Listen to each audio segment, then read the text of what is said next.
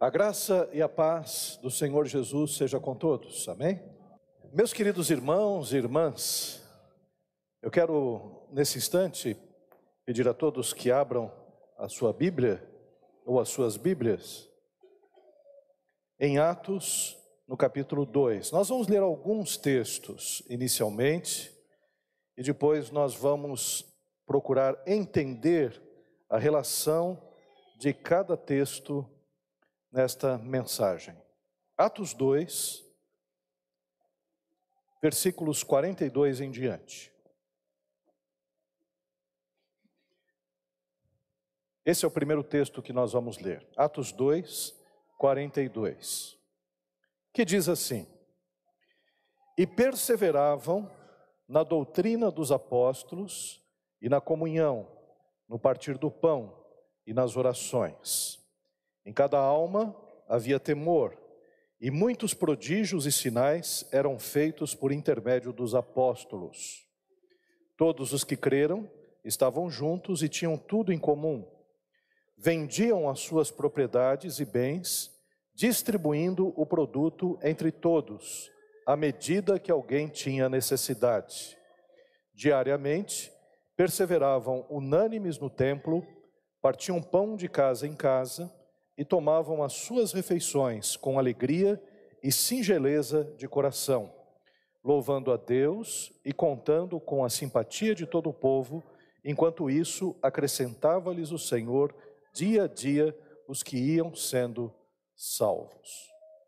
Então, o primeiro texto que nós lemos é um texto que mostra uma igreja que perseverava na doutrina dos apóstolos, uma igreja que partia o pão, era uma igreja constante nas orações, uma igreja que também estava unida, partindo o pão de casa em casa e unidos também no culto no templo. E com isso, eles também se reuniam, faziam refeições conjuntas, com alegria e singeleza do coração. E essa igreja, ela caía nas graças do povo, de tal forma que o Senhor acrescentava a essa igreja, que é a igreja de Jerusalém, aqueles que haviam de ser salvos. Um pouco mais para frente, Atos, capítulo 4, versículo 32. Um outro texto maravilhoso dessa igreja de Jerusalém. Atos, capítulo 4, versículo 32. Da multidão dos que creram, era um só coração e a alma. Ninguém considerava exclusivamente sua nenhuma de suas coisas que possuía, tudo, porém, lhes era em comum. Com grande poder, os apóstolos davam testemunho da ressurreição do Senhor Jesus, e em todos eles haviam abundante graça. Pois nenhum necessitado havia entre eles, porquanto aqueles que possuíam terras ou casas, vendendo-as, traziam os valores correspondentes depositavam aos pés dos apóstolos e então se distribuía a qualquer um à medida que alguém tinha necessidade. Então, essa igreja de Jerusalém, que tinha todas as características que nós lemos no primeiro texto, era uma igreja também que tinha uma só fé, um só coração, uma só alma. Era uma igreja em que as pessoas tinham tamanho zelo pela igreja que não desejavam ver ninguém sofrendo algum tipo de angústia financeira. Todos tinham tudo em comum. E por conta disso, qualquer pessoa que ali estava nessa igreja, ela não passava necessidades. Mas mais para frente, agora, em outro, outra carta, a carta de Tiago, no capítulo 2, que foi o pastor dessa igreja? Tiago, capítulo 2. Ele diz assim: Meus irmãos, qual é o proveito se alguém disser que tem fé, mas não tiver obras? Pode acaso semelhante fé salvá-lo? Se um irmão ou uma irmã estiverem carecidos de roupa e necessitados do alimento cotidiano, e qualquer dentre vós lhes disser: Ide em paz, aquecei-vos e fartai-vos, sem contudo lhes dar o necessário para o corpo, qual é o proveito disso? Assim também a fé, se não tiver obras, por si só está morta. Mas alguém dirá: Tu tens fé e eu tenho obras. Mostra-me essa tua fé sem as obras, e eu com as obras te mostrarei a minha fé. Crês tu que Deus é um só? Fazes bem. Até os demônios creem e tremem. Queres, pois, ficar certo, ó homem insensato, de que a fé sem obras é inoperante? Não foi por obras que Abraão, nosso pai, foi justificado quando ofereceu sobre o altar o próprio filho Isaque? Vês como a fé operava juntamente com as suas obras? Com efeito, foi pelas obras que a fé se consumou. E se cumpriu a escritura, qual diz: Ora, Abraão creu em Deus, e isso lhe foi imputado para a justiça, e foi chamado amigo de Deus. Verificais que uma pessoa é justificada por obras e não por fé somente. De igual modo, não foi também justificada por obras a meretriz Raabe, quando acolheu os emissários e os fez partir por outro caminho? Porque assim como o corpo sem o espírito é morto, assim também a fé sem obras é morta. Oremos. Pai querido, nós queremos te agradecer por essas passagens que nós acabamos de ler e pedimos a Ti, Senhor, a Tua graça, o Teu poder, Senhor, a Tua unção, de tal forma, Pai, que possamos não só entendê-la, Senhor, assimilá-la, mas que nós possamos vivenciá-la também, Pai. Oh, Pai amado, nós ansiamos cada vez mais, Senhor, pela tua presença, ansiamos cada vez mais, Senhor, por uma igreja, Senhor, segundo os teus propósitos, e pedimos a Pai que teu Espírito Santo, que está em nosso meio, venha nos orientar, Senhor, desta forma. É o que nós oramos e agradecemos em nome de Jesus. Amém. Meus queridos irmãos e irmãs, se tem uma coisa que nos deixa constrangido, são fotos antigas, não é? As fotos antigas nos mostram é, detalhes de como nós éramos né, antigamente, há 10, 15, 20, 30 anos atrás. E as fotos são hilárias. Né? A gente vê o quanto nós mudamos, a gente percebe, alguns mudaram para o bem, outros nem tanto. Né?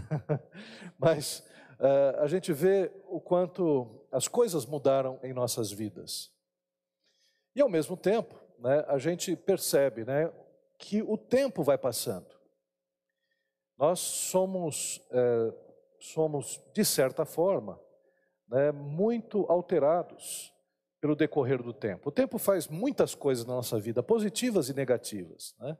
Positivas porque o tempo, o tempo traz maturidade, traz sabedoria, faz com que a gente seja mais experiente, faz com que a gente tenha mais paciência, porque o tempo nos mostra uma verdade, que em meio às tribulações, né, não cabe a gente se desesperar, o tempo nos mostra isso. Mas, contudo, o tempo também vai tendo outros efeitos sobre o nosso físico, sobre o nosso organismo, sobre a nossa saúde.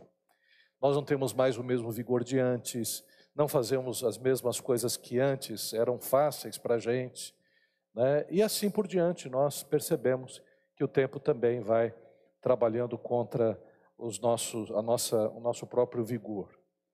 Mas, no entanto, o que eu quero falar nessa noite?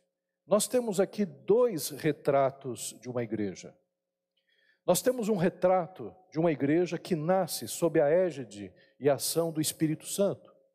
Um retrato de uma igreja poderosa, uma igreja missionária, uma igreja que tem uma doutrina muito bem consolidada, uma igreja que onde existem sinais e maravilhas, ações sobrenaturais acontecendo. Uma igreja que é para nós o protótipo, modelo né, de todas as igrejas posteriores. Quando nós lemos Atos capítulo 2, nós ansiamos por vivenciar aquilo que eles também experimentaram. Mas essa igreja tem uma outra fotografia, tem um outro retrato. Essa igreja que começou em Jerusalém, ela foi crescendo cada vez mais a partir da mensagem de Pedro, que teve um acréscimo de mais de 5 mil pessoas, e outras pessoas foram sendo agregadas. Essa igreja, ela começou a ser perseguida. Em Atos, no capítulo 8, por exemplo, o diácono, que era o diácono Estevão, ele foi assassinado, ele foi apedrejado. Isso causou uma grande, um grande receio em todos que estavam lá, Tanto é que a igreja se dispersou. Aquelas pessoas que estavam por ocasião da festa de Pentecostes, que receberam também a mensagem do Evangelho, que faziam parte da igreja, agora começaram a voltar para suas terras. Aqueles que eram de Roma voltaram para suas cidades, da Grécia, da Arábia, e foram voltando. E a igreja de Jerusalém, ela foi decrescendo, foi diminuindo. Também nessa igreja de Jerusalém, nós percebemos um outro problema, começa a haver uma perseguição sobre os apóstolos. Tiago, irmão de João, o pescador, ele é, é decapitado, amando de Herodes. Pedro, ele é preso e teria o mesmo fim de Tiago se um anjo não o libertasse de uma prisão, fazendo com que ele pudesse ter a sua vida salva. E aí os apóstolos vão embora. Quem fica nessa igreja de Jerusalém? Tiago, irmão de Jesus. Depois, claro, a família de Jesus, com Simeão, Judas, as irmãs de Jesus, provavelmente Maria também estava nessa igreja, e tantos outros discípulos que eram lá de Jerusalém se mantiveram nessa igreja de Jerusalém. Igreja que outrora era forte, uma igreja cheia de dons, cheio de sinais, cheio de maravilhas. E vai acontecendo algumas mudanças nessa igreja, de tal forma que por volta do ano 49, então Jesus Cristo, quando ele morreu e ressuscitou, foi mais ou menos 30 depois de Cristo. Jesus ele nasceu quatro anos antes dele mesmo, né, porque deu um erro no, no calendário. Né? Então, Jesus Cristo, depois tiveram que arrumar o calendário, mas mesmo assim, o nascimento de Jesus seria por volta de quatro anos antes de Cristo. E por volta do ano 30 foi a crucificação e a ressurreição de Jesus. E essa carta que nós lemos aqui de Tiago foi escrita por volta do ano 49 ou do ano 50. Isso é, foram essa carta foi escrita uns 20 anos depois. 20 anos depois da crucificação de Cristo, 20 anos depois do surgimento dessa igreja. E agora nós temos uma outra igreja uma igreja em que Tiago, irmão de Jesus, pastor dessa igreja, ele começa a dizer que essa igreja tem uma fé morta, uma fé que não tem dinâmica, não tem dinamismo. Poderíamos dizer que essa fé era uma fé é, mais intelectual, racional, uma fé muito baseada apenas na cabeça, é aquela famosa fé do nosso irmão Horácio. Vocês conhecem o nosso irmão Horácio? O irmão Horácio é aquele personagem do Maurício de Souza, aquele dinossauro, aquele tiranossauro, que é um tiranossauro bebê, que tem uma cabeça enorme e um braço curto. É, na verdade, aquele intelectual, aquele que conhece muita teologia, aquele que tem vários pensamentos, mas ele não coloca a mão nas coisas para realizar. Ele não é uma pessoa operante, não é uma pessoa que vai à luta, simplesmente é uma pessoa cheia de conhecimento, conhecimento bíblico e teológico, mas não a prática. Então, esta fé é uma fé intelectual, é uma fé que não é operosa, não é uma fé que tem obras, é uma fé que fica no campo das ideias, no campo teórico. E por ser uma fé assim, é uma fé que não mexe nos corações, é uma fé que não é, traz vida às pessoas, é uma fé simplesmente burocrática. E tantas pessoas estão assim no nosso tempo no Brasil.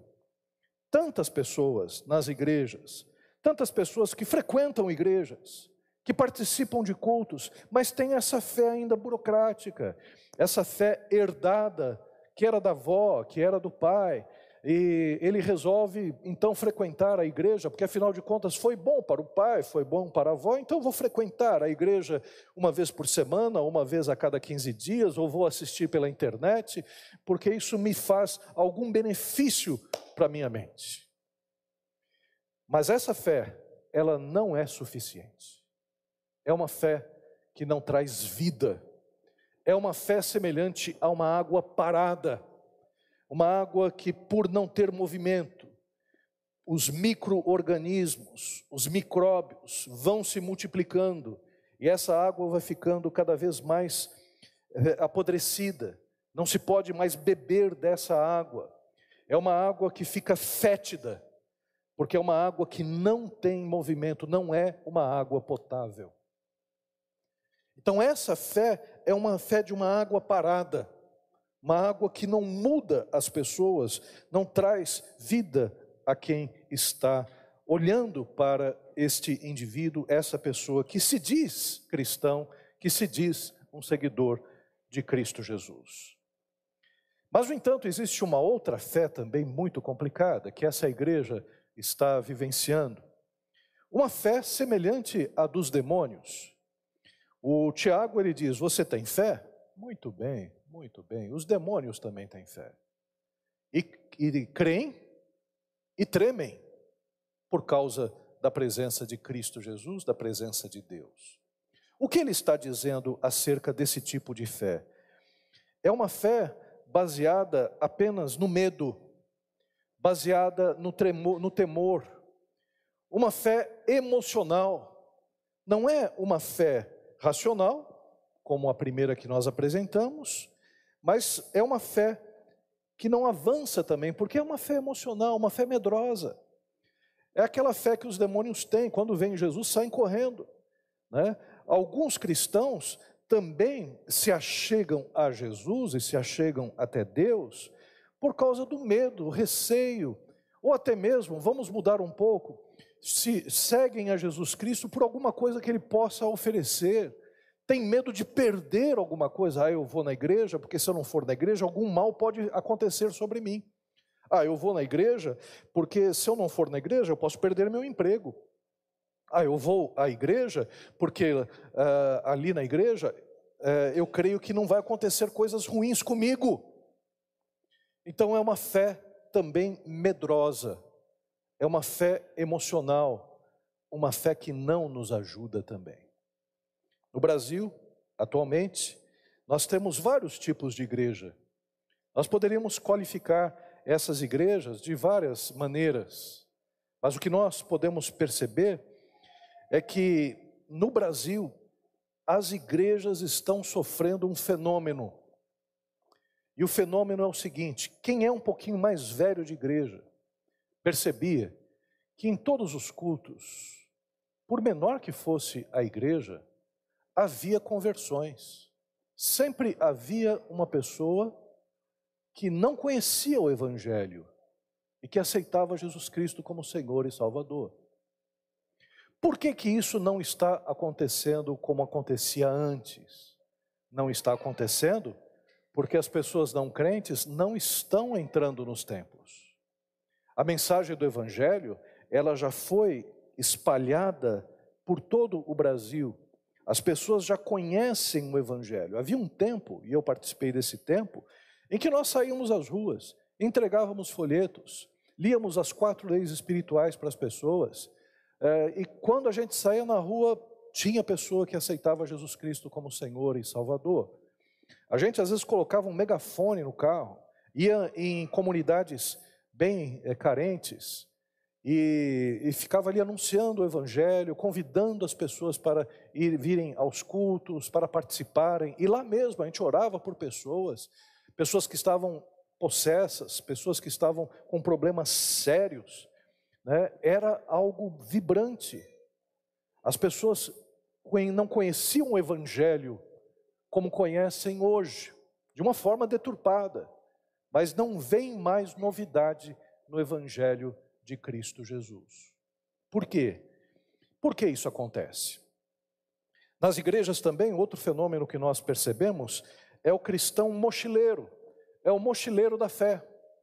O mochileiro da fé é aquela pessoa que passou por várias igrejas, que a cada ano muda de igreja, que vai para uma igreja, fica um tempo, depois sai, e não se fixa, não se estabelece, não procura trabalhar com seus dons e talentos. E aqui na nossa igreja isso acontece sempre. A gente, se fizer uma estatística até o final do ano, algumas pessoas vão sair. Vão sair por vários motivos. Alguns vão sair porque mudaram, é, estão se deslocando para um outro lugar, vão para outra cidade. Ora, claro, cada um deve participar da igreja mais próxima da sua casa, para poder participar melhor dos trabalhos. Mas existem aqueles que já se acostumaram em não fixar residência, digamos assim, e não se estabelecer com uh, e criar vínculos com um grupo, são os chamados mochileiros da fé.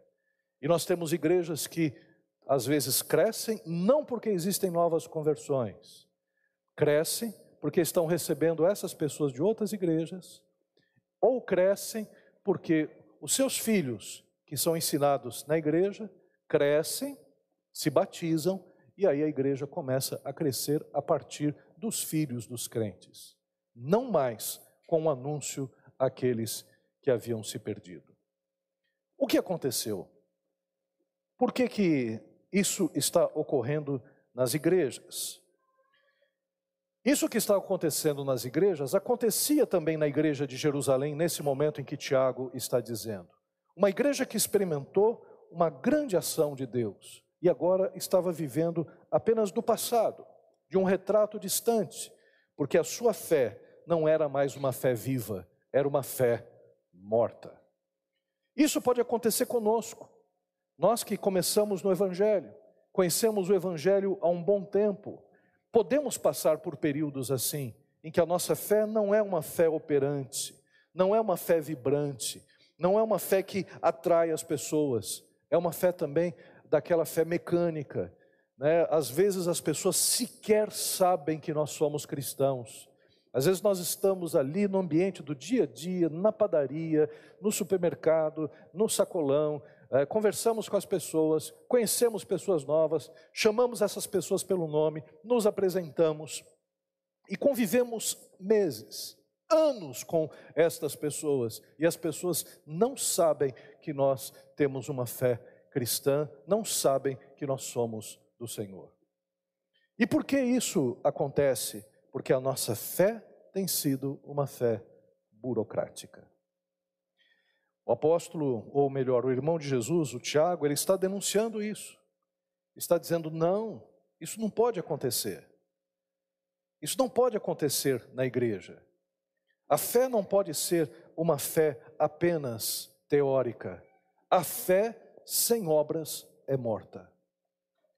A fé sem uma vida cristã, vida cristã não é fé. Não existe essa possibilidade. Essa dicotomia em colocar obras de um lado e fé de outras, eh, e fé de outra, não tem é, cabimento no Evangelho, porque afinal de contas, o nosso Senhor Jesus, ele pregava o Evangelho, curava os enfermos, expulsava os demônios, fazia milagres, ele vivia integralmente os valores do reino de Deus e era um exemplo de, de uma pessoa operosa, o nosso Senhor, Deus encarnado. E ele mostrou isso aos apóstolos, que também se tornaram pessoas operosas, pessoas que começaram a vivenciar o evangelho nas suas vidas. Então, como a gente pode reverter essa situação?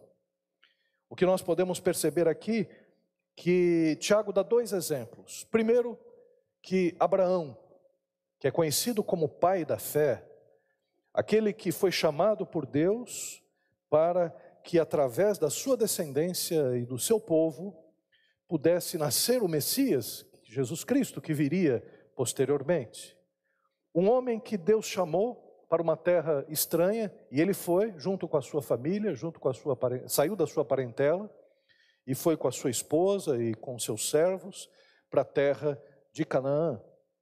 Lá, pela fé, ele começou a ter experiências com Deus. Ele foi o pai da fé das três religiões, do judaísmo, do islamismo e do cristianismo. E depois de Abraão teve Isaac, depois Isaac Jacó, depois Jacó José, depois mais para frente Moisés. E aí nós vamos ter uma sequência de homens de Deus dessa nação até chegar o último profeta do Antigo Testamento, João Batista, olhar para Jesus, apontar e dizer: Eis o Cordeiro de Deus que tira o pecado do mundo até chegar em Jesus Cristo, nosso Senhor e Salvador, aquele que haveria de redimir a todos com, na cruz do Calvário, aquele que verteria o seu sangue para nos trazer salvação.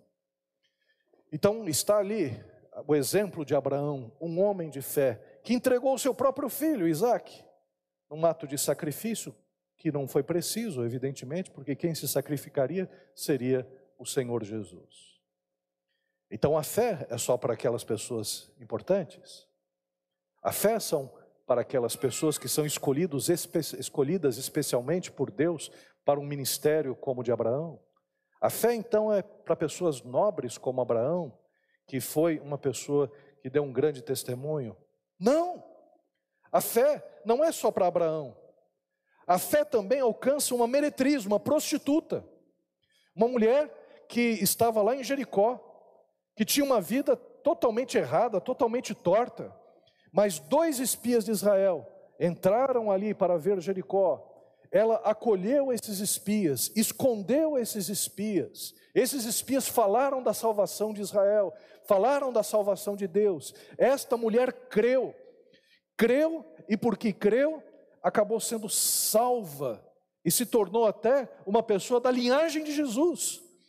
Porque na linhagem de Jesus está ali a prostituta Raabe, né? agora uma mulher santa, uma mulher de Deus, uma mulher que teve uma fé operosa, uma fé em ação, e por isso ela foi de tal forma redimida que está ali, na descendência, aliás, na ascendência de Jesus Cristo, o nosso Senhor.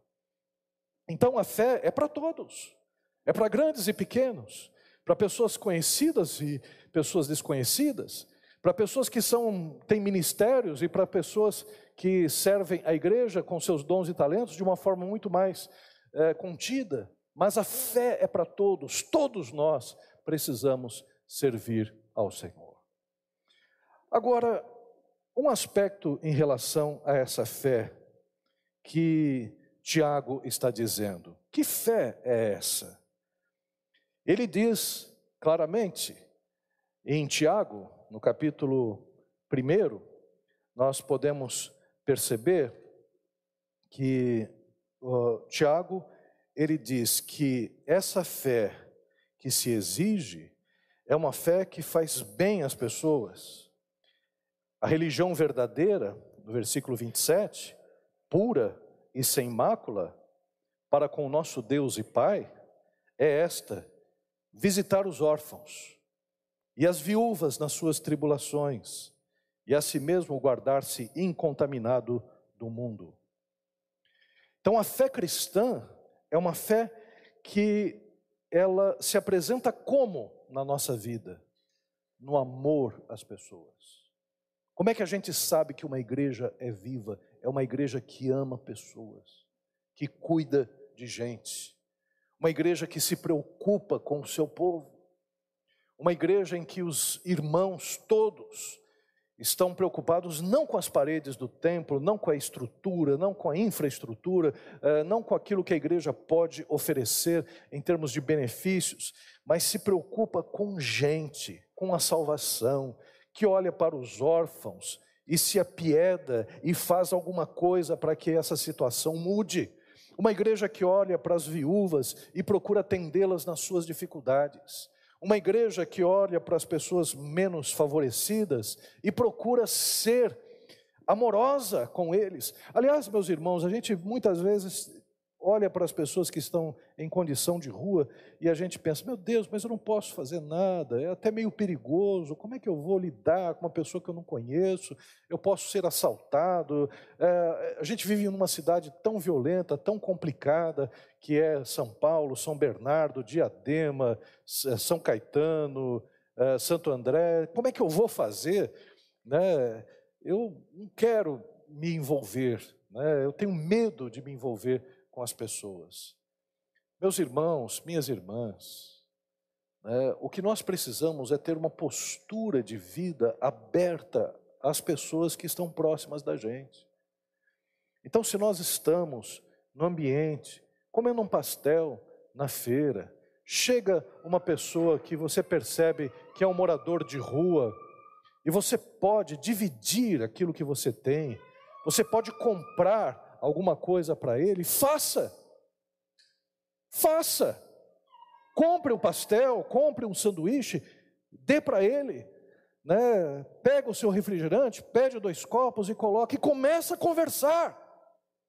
Começa a se apresentar, olha, eu sou o Maurício, qual é o teu nome? Essa, e aí, rapaz, tudo bem? Como é que está a situação? Não está fácil? Tal, né? Ah, não está fácil, eu preciso de dinheiro. Ah, dinheiro eu não tenho. Dinheiro eu não tenho, não poderia te dar dinheiro, mas eu queria chegar e orar por você e desejar que você mude dessa situação, porque lá na porta formosa do templo havia um coxo, um paralítico. Pedro chegou até ele e perguntou para ele se poderia ajudá-lo. E aquele homem pediu dinheiro para Pedro. E Pedro disse: Eu não tenho ouro e nem prata, mas o que eu tenho, eu te dou. Levanta e anda em nome do Senhor Jesus. Então é isso que a gente tem para dar. É o poder do Espírito Santo na vida da gente. O que, que nós podemos fazer para as pessoas? Podemos agir com elas com respeito, levar dignidade para essas pessoas, fazer com que elas possam perceber que elas são reconhecidas por alguém, que são amadas por alguém. A Elana Raquel veio aqui, e se tem uma coisa que na minha cabeça é muito difícil, e na cabeça dos irmãos também é, é evangelizar, por exemplo, muçulmano. Nós que somos cristãos ocidentais, que ouvimos as notícias mais escabrosas a respeito dos muçulmanos radicais, de como eles matam os cristãos, é, de como eles são ruins né, por causa da, do pensamento da jihad islâmica e por aí afora, na nossa cabeça é desesperador pensar que a gente um dia vai num país desse e a gente vai correr risco de vida ao falar com eles de Jesus. Mas aí veio a Raquel aqui, Elana, é, com uma simplicidade tamanha e disse o seguinte, né, qual que é o jeito, qual que é a forma dela evangelizar? Para tomar um café. Eu convido para tomar um café.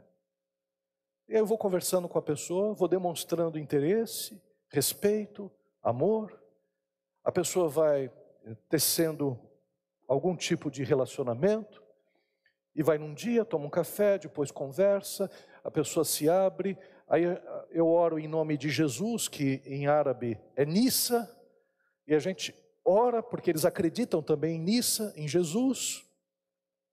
Então a gente ora por Jesus e vai discipulando aos poucos, através do relacionamento, através da demonstração verdadeira de amor. Então a igreja, ela, ela não pode ser uma igreja que tenha uma fé apenas racional em que a gente se enche de conhecimentos bíblicos e teológicos. Não pode ser uma fé emocional em que a gente frequenta a igreja apenas para ter algum benefício ou não sofrer algum tipo de dano. A nossa fé é uma fé viva, uma fé de rios de água viva que sai de dentro de nós, que tira a sede das pessoas, que alcança e leva a vida para as pessoas. Essa é a vida do cristão.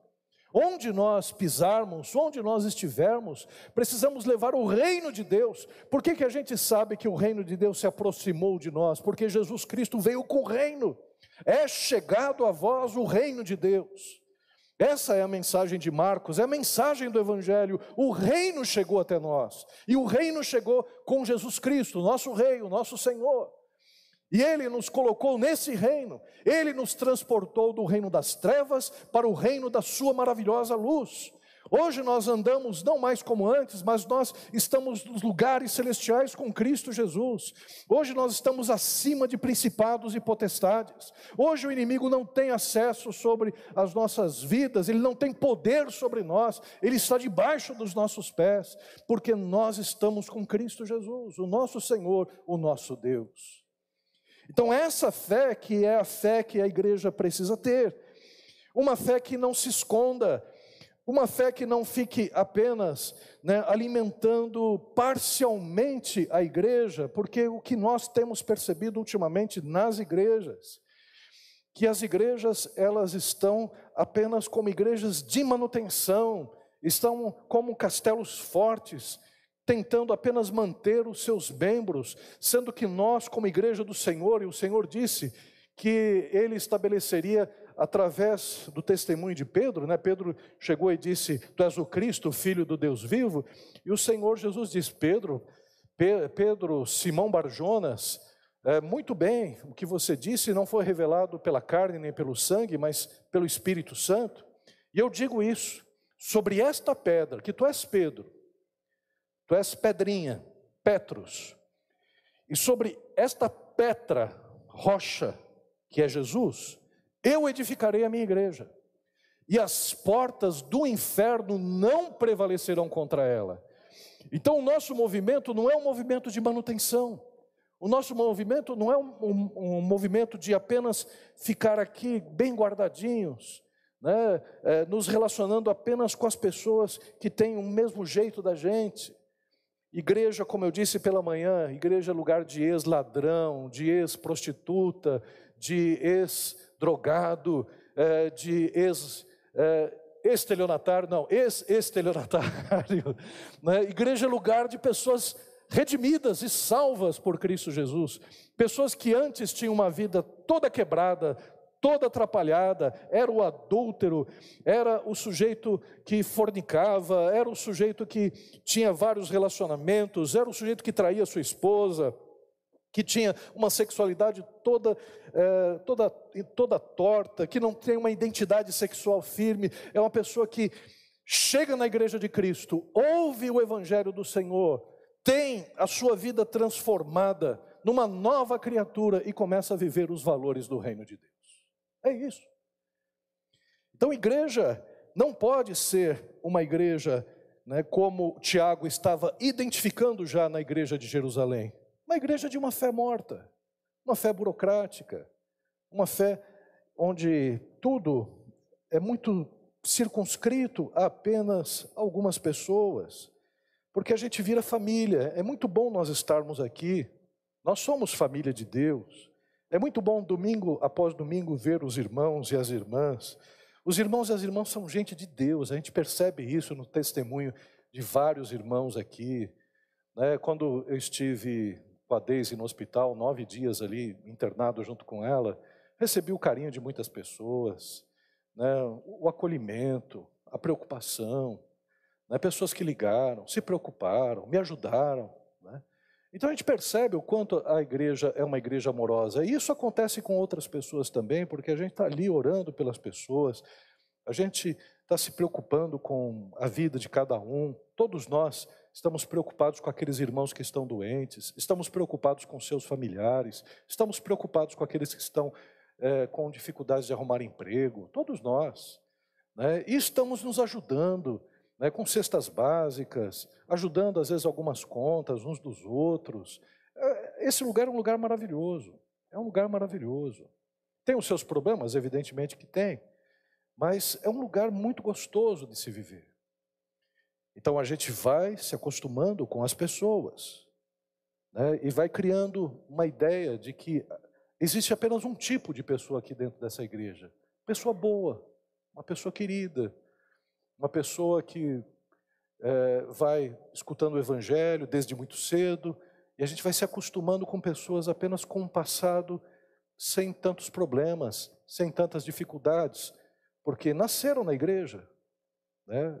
foram criadas na escola bíblica dominical, passaram com as professoras, e uma igreja como a nossa, que tem 36 anos, é uma igreja em que teve gente aqui que nasceu aqui, foi apresentada, que foi batizada, e foi também, passou aqui um, pelo casamento, e hoje está apresentando seus filhos. Né? Então, é uma coisa maravilhosa isso. Mas tem um aspecto que está faltando. O aspecto que está faltando é justamente aquelas pessoas de vida torta, aquelas pessoas que precisam do Evangelho de Cristo Jesus e a gente não está olhando mais para elas, a gente está olhando para os filhos, para os netos, para as pessoas que estão ao nosso redor, não estamos mais olhando para aqueles que de fato precisam.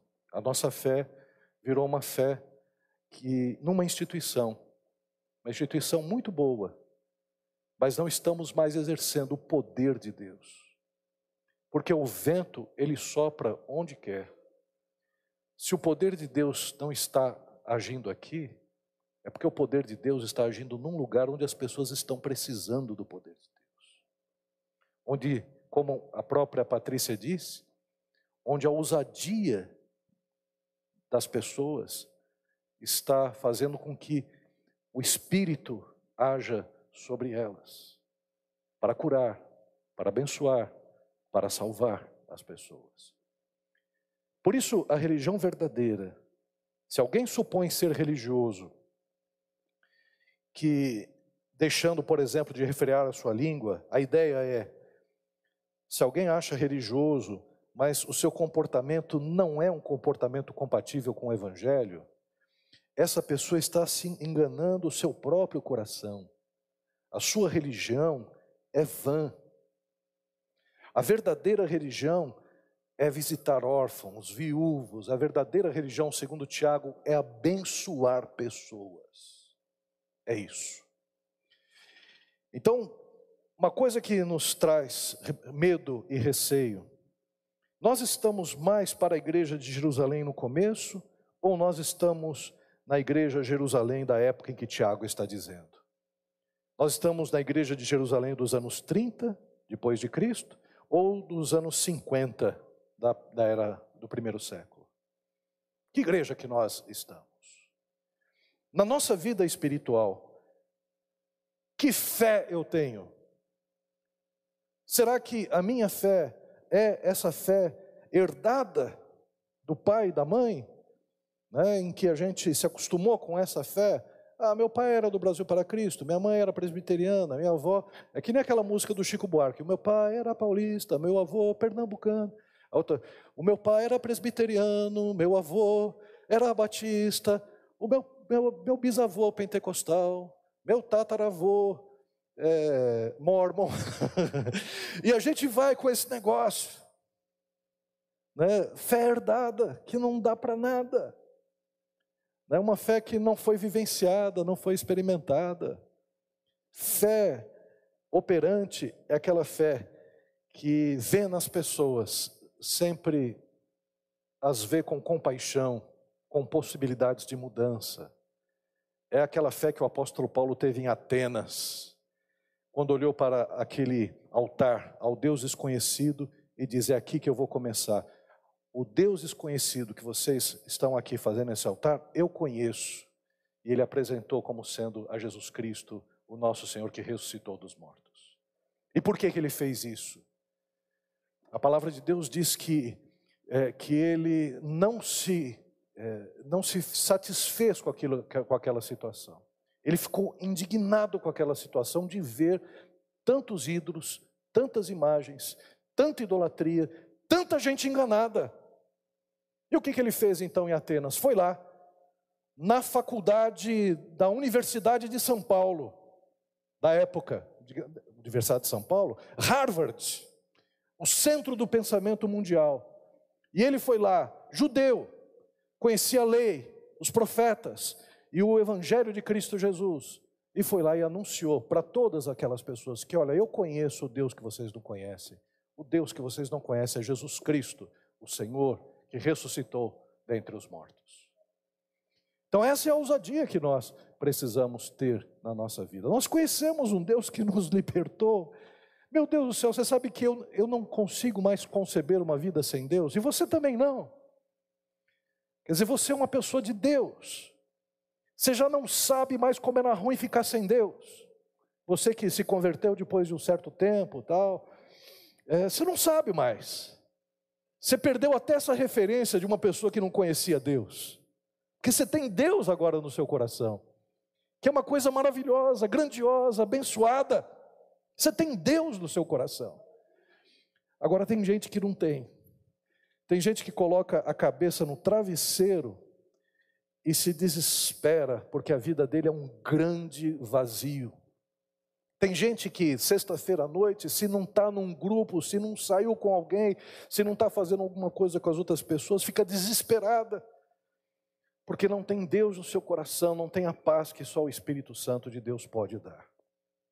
Tem gente que quando chega aos 30 anos fica e não casou, ou se casou e não conseguiu comprar alguma coisa, começa a sentir um grande vazio, dizendo: Meu Deus, a vida é só isso, eu não estou conseguindo alcançar as coisas. Tem gente assim. E tem gente que desistiu da vida, está jogado nos cantos, está aí nos buracos dos viadutos, é, desistiu da família ou foi abandonado por ela não tem mais né, perspectiva de vida. Não tem mais. E o que falta para essas pessoas? O que falta é aquilo que a gente tem de sobejo. O que falta é a presença do Espírito Santo que na nossa vida vaza. Nós somos ricos da graça de Deus.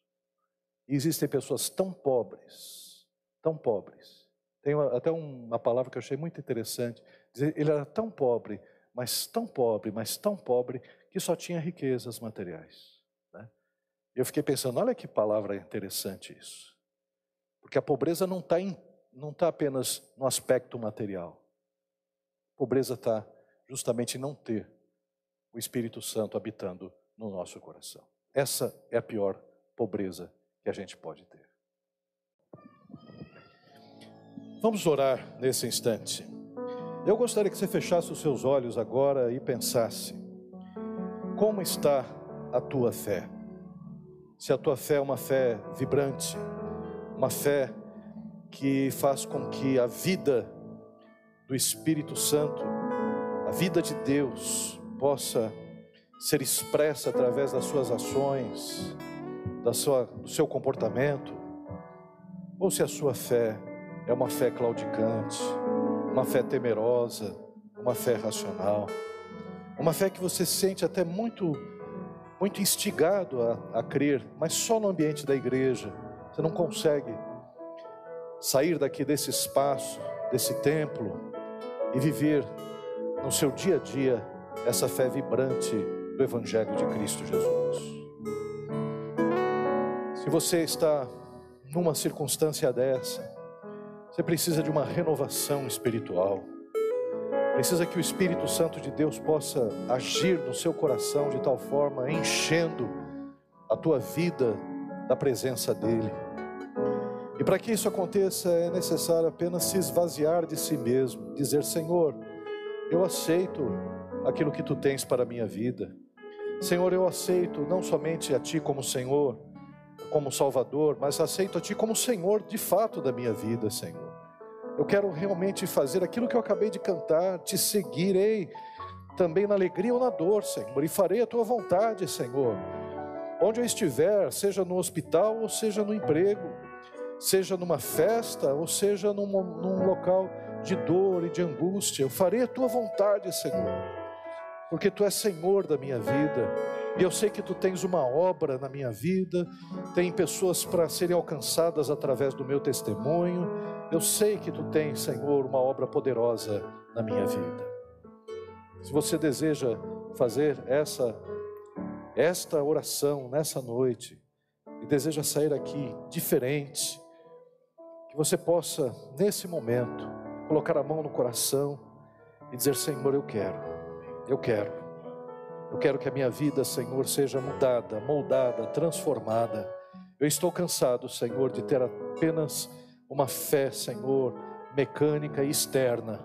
Eu quero que a minha fé, Senhor, possa ser revelada através de todo o meu ser, das minhas obras, do meu comportamento, do meu, do meu, dos meus, nos meus relacionamentos, para louvor da glória do Senhor.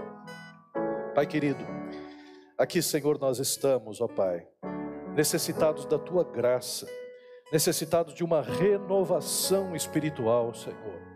Que o teu Espírito Santo, Senhor, venha nos encher, ó Pai, para fazer com que os nossos dons e talentos, ó Pai, sejam usados para louvor da tua glória, Senhor. Pai amado, precisamos, Senhor, de ti, ó Pai, porque não estamos, ó Pai, satisfeitos. Senhor, ao invés de vermos, Senhor, uma igreja aqui na terra, Senhor, brasileira, crescente, Senhor, abençoadora, salvando milhares de vidas, ó Pai. Nós muitas vezes, Senhor, estamos vendo apenas uma igreja que se institucionalizou, Senhor, se tornou apenas um grupo de pessoas, Senhor, que se encontram dominicalmente, Pai, apenas para viver uma fé, Senhor, dentro das quatro paredes, Pai. Pai amado, mas nós não nos conformamos com isso, Pai. Nós não aceitamos essa situação em nossa vida, Pai. Por isso nós te pedimos, Senhor, renova, Senhor, os nossos corações, ó Pai. Renova, Senhor, a nossa vida. Espírito Santo de Deus, vem nos invadir de tal forma, Senhor, que o teu Espírito, Senhor, ele possa nos acolher como um vento impetuoso, como no dia do Pentecostes, ó Pai. Também, Senhor, que o teu Espírito, Pai, seja como águas profundas, Senhor, e que nós possamos perder até o pé, Senhor, ao mergulhar, Senhor, para sermos levados pelas correntes do teu Espírito, Senhor. Pai amado, faz isso, Senhor, na nossa vida. Também te pedimos, Senhor, que o fogo do teu Espírito, Senhor, venha queimar sobre as nossas vidas, queimando, Senhor, todo o pecado, toda incredulidade, Senhor, queimando, Senhor, todo sentimento de inferioridade, Senhor, queimando, Senhor, todo sentimento, Senhor, ó Pai, de medo, de temor, Senhor, que possa existir no nosso coração, Senhor, teu Espírito Santo arda, Senhor, em nossos corações, ó Pai, que a chama do teu Espírito Santo sempre esteja acesa, Senhor, firme, Senhor, e Senhor, cada vez mais, Senhor, ó Pai, forte, Pai, para louvor da tua glória, Senhor. E Pai querido, faz isso, Senhor, na nossa igreja, e não somente na nossa igreja, mas na igreja, Senhor, em todo o país, ó Pai. Faz isso, Senhor, porque, Senhor, passamos por uma pandemia, Senhor. Vimos, Senhor, o que isso significou. Muitos irmãos encararam a morte de perto, Senhor, e nós sabemos que a vida não pertence a nós, pertence a Ti, Senhor. Por isso, Pai, age profundamente, Senhor, em nosso coração, Senhor, em nossas vidas, ó Pai, no nosso trabalho, no nosso emprego, na escola, na nossa família, Pai, nas ruas, ó Pai, onde quer que estejamos, Senhor, que a Tua presença, Senhor, possa, Senhor, ser expressa através das nossas obras para louvor da Tua glória. Faz isso, Pai, é o que nós te pedimos, em nome de Jesus, que vive e reina para todos sempre. Amém, Senhor. Que a graça do nosso Senhor Jesus, o amor de Deus, o nosso Pai, a comunhão e a consolação do Espírito sejam com todos nós e com todo o povo de Deus, agora e sempre. Amém. Deus abençoe, em nome de Jesus.